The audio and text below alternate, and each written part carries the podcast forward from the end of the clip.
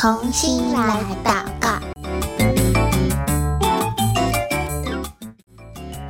欢迎来到童心来祷告，我是贝壳姐姐，又到了我们一起祷告的时间喽。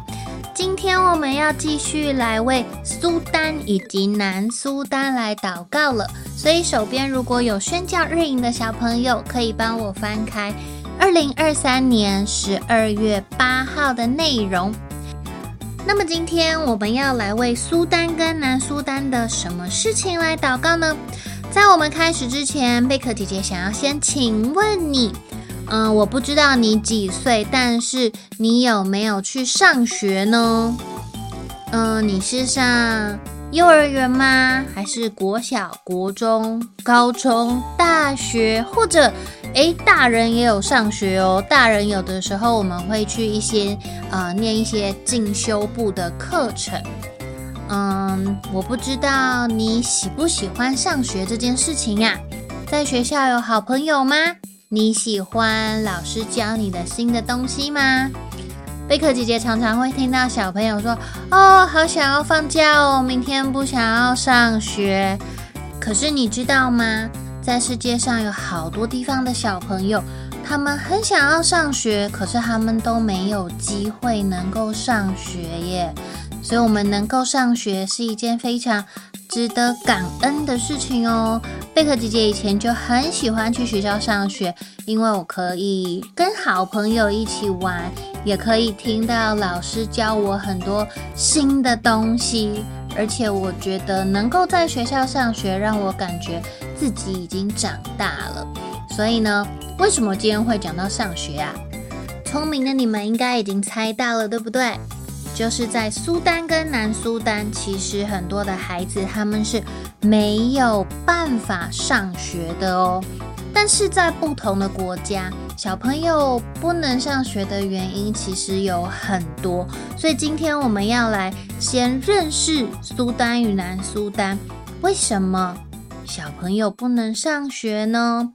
今天的标题叫做《大树下的孤儿学校》。根据联合国儿童基金会的统计，南苏丹的小朋友认识文字的这个识字率是全世界排名第几名呢？倒数第二名，所以是。代表很多的人是不认识字的，在南苏丹这个国家，他们有将近八成百分之八十的人民是文盲，就是他会讲话，然后他也是这个国家的人，他可以沟通，可是呢，他看不懂任何的文字。其实，在台湾来说，很多早期的。嗯，可能现在已经是很老的了啦。那些很老、很老、很老的爷爷奶奶，有一些他那个时候是没有上过学的，所以他是看不懂文字的。但是，嗯，应该要真的很老、很老的人比较有机会，因为后来台湾就开始有义务教育，就是所有的小朋友都必须要上学，让我们都能够。认识字，能够接受教育，所以现在，嗯，在台湾，在呃，已经很难看到真的有人是完全不认识字的，但是或许还是有吧，但是我们比较少遇到了，不像这个南苏丹，它是百分之八十的人都不认识字。那为什么会有这样子的情况发生呢？因为呢，在南苏丹的军阀们，他们其实没有受过好好的接受过教育，然后在这边的军阀，他们也都是用暴力在解决问题、处理问题，所以，嗯，有什么事情，他们就是拿枪起来对着人，要他们乖乖听话。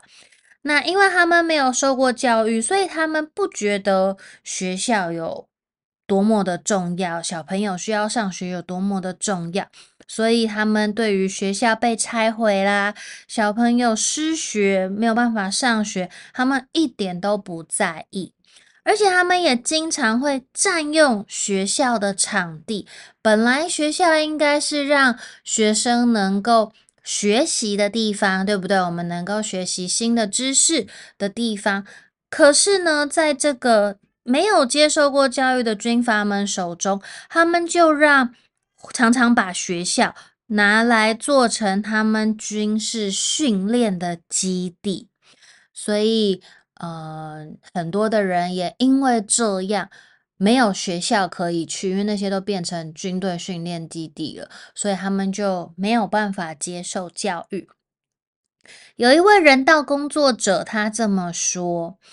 他说：“南苏丹的问题不是送食物跟水就能够解决了，因为呢，这边其实缺乏教育，就是他们最根本的问题之一。为什么，呃，没办法接受教育会造成这样子的问题呢？这跟这些，嗯、呃，南苏丹的问题跟受教育到底有什么关系呀？因为。”没有上学，没有接受教育，我们就没有能力靠着知识、智慧来分辨问题，也没有办法去找到解决问题的方法。当然，就更缺少了可以改变我们生活环境的技能，还有做出判断跟决策的这个能力。那不仅仅是小朋友没有这个能力哦，你想想看，连大人也没有这个能力，没有解决问题，没有办法做出改变的能力。如果这个国家从上至下，大大小小的人，他们都没有这个能力的话，哇，这个国家是不是真的很悲惨？没有错。南苏丹他们缺乏老师，也缺乏教材。虽然这样，诶，我们的上帝却没有放弃呼召在南苏丹这边的他的子民哦，他仍然给他们机会。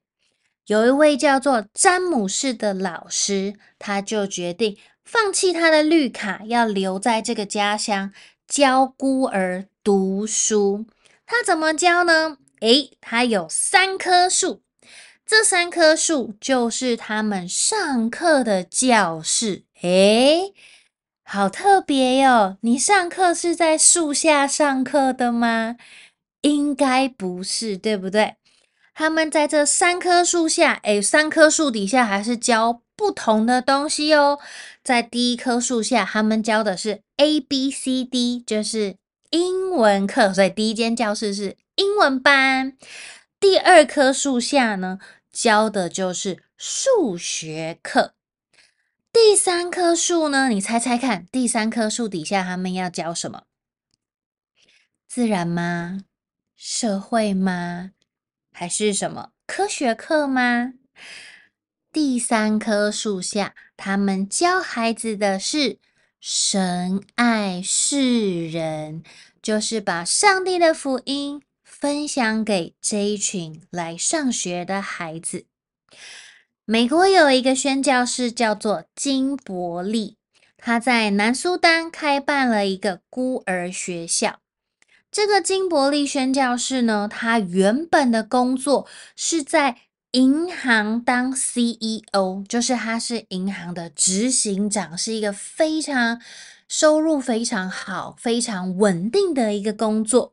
但是他放弃了他在银行当 CEO 的这个工作，来到南苏丹，这个生活差得非常多，对不对？原本他的工作就是在银行处，在办公室里面处理一些事情就可以了。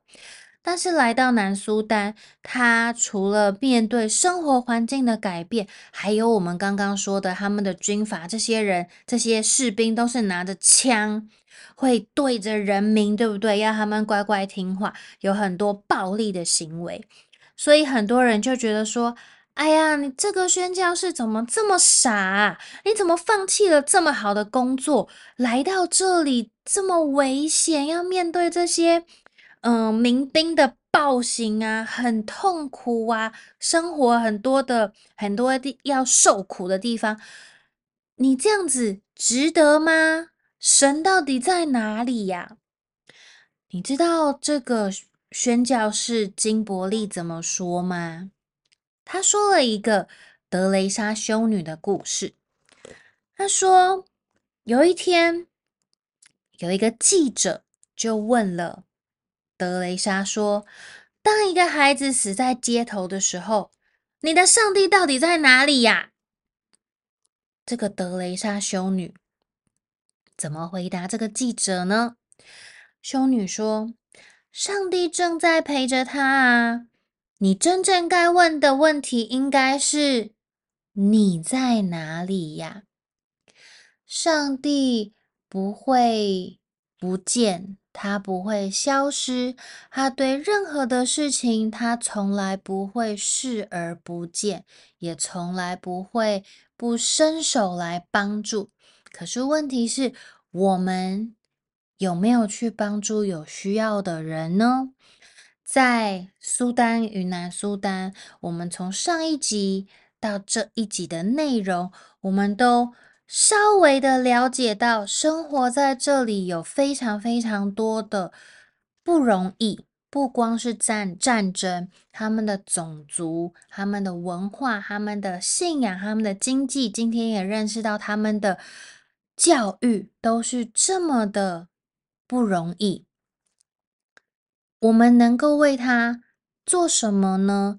我记得上一集的嗯节目结束前，贝壳姐姐有邀请你，可以透过网络、透过书籍，我们能够来更认识南苏丹与苏丹这个国家。很多的时候，我们以为我们去不到当地。我们好像只能够祷告，祷告是我们能够参与的一个方式，它是很容易可以呃做到的事情。当然，祷告也非常非常的重要。可是贝壳姐姐也想要告诉你的是，其实我们可以做的不是只有祷告哦，祷告是嗯贝壳姐姐觉得每一个人都应该要做的事情。但是除了祷告，我们可以再去找找看，我们能够做些什么事情，能够帮助到当地的人。当然，每一个人我们能够参与的方式其实是不一样的。这也是为什么上帝创造我们这么多种的人呢？因为我们每一个人，上帝给我们不同的恩赐，也要我们用不同的恩赐来回应。上帝的呼召，回应他的大使命，就是让万族万民都能够来认识他。所以贝克姐姐在这里也发出一个邀请，不论你是大人或者你是小朋友，嗯，你可以，今天我们等一下为南苏丹他们祷告完之后，我希望你能够跟上帝做一个祷告，问上帝。在同心来祷告，在宣教日营里面，我们看见了这么多的族群的需要。你问问主耶稣，主耶稣，你要我怎么做？你让我知道，让我也能够用行动，更多的行动，更多的方法，能够参与在上帝的心意里面，好吗？那接下来我们要一起来为。呃，苏丹以及南苏丹来祷告喽。那贝克姐姐邀请你，可以把眼睛闭起来。等一下，贝克姐姐祷告一句，你可以跟着我一起开口祷告一句：“亲爱的天父，我要为南苏丹祷告。我们的爱和行动。”很有限，也很缺乏。我们常常只关注自己。我们需要你的怜悯，让我更多学习，在受苦的人身上。看见自己的责任，求你为苏丹还有南苏丹，预备老师，还有教育的资源，也让他们看重孩子们接受教育。使他们能够透过教育，使国家得着改变。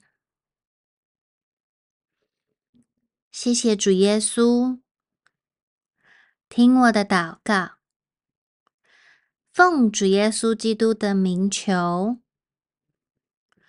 阿门。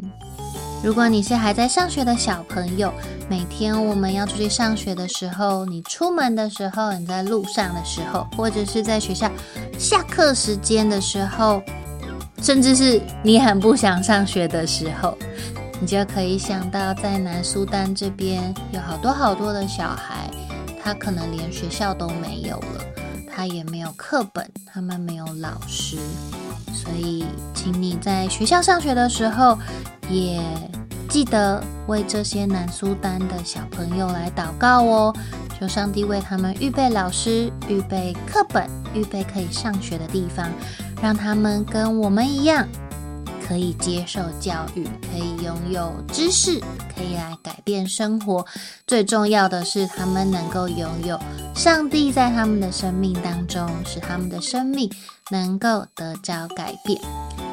今天的同心来祷告到这边要告一个段落了，不要忘记了，等一下你要做一个祷告，求主耶稣告诉你，你除了祷告还可以为这些人做什么呢？下一次再见喽，拜拜。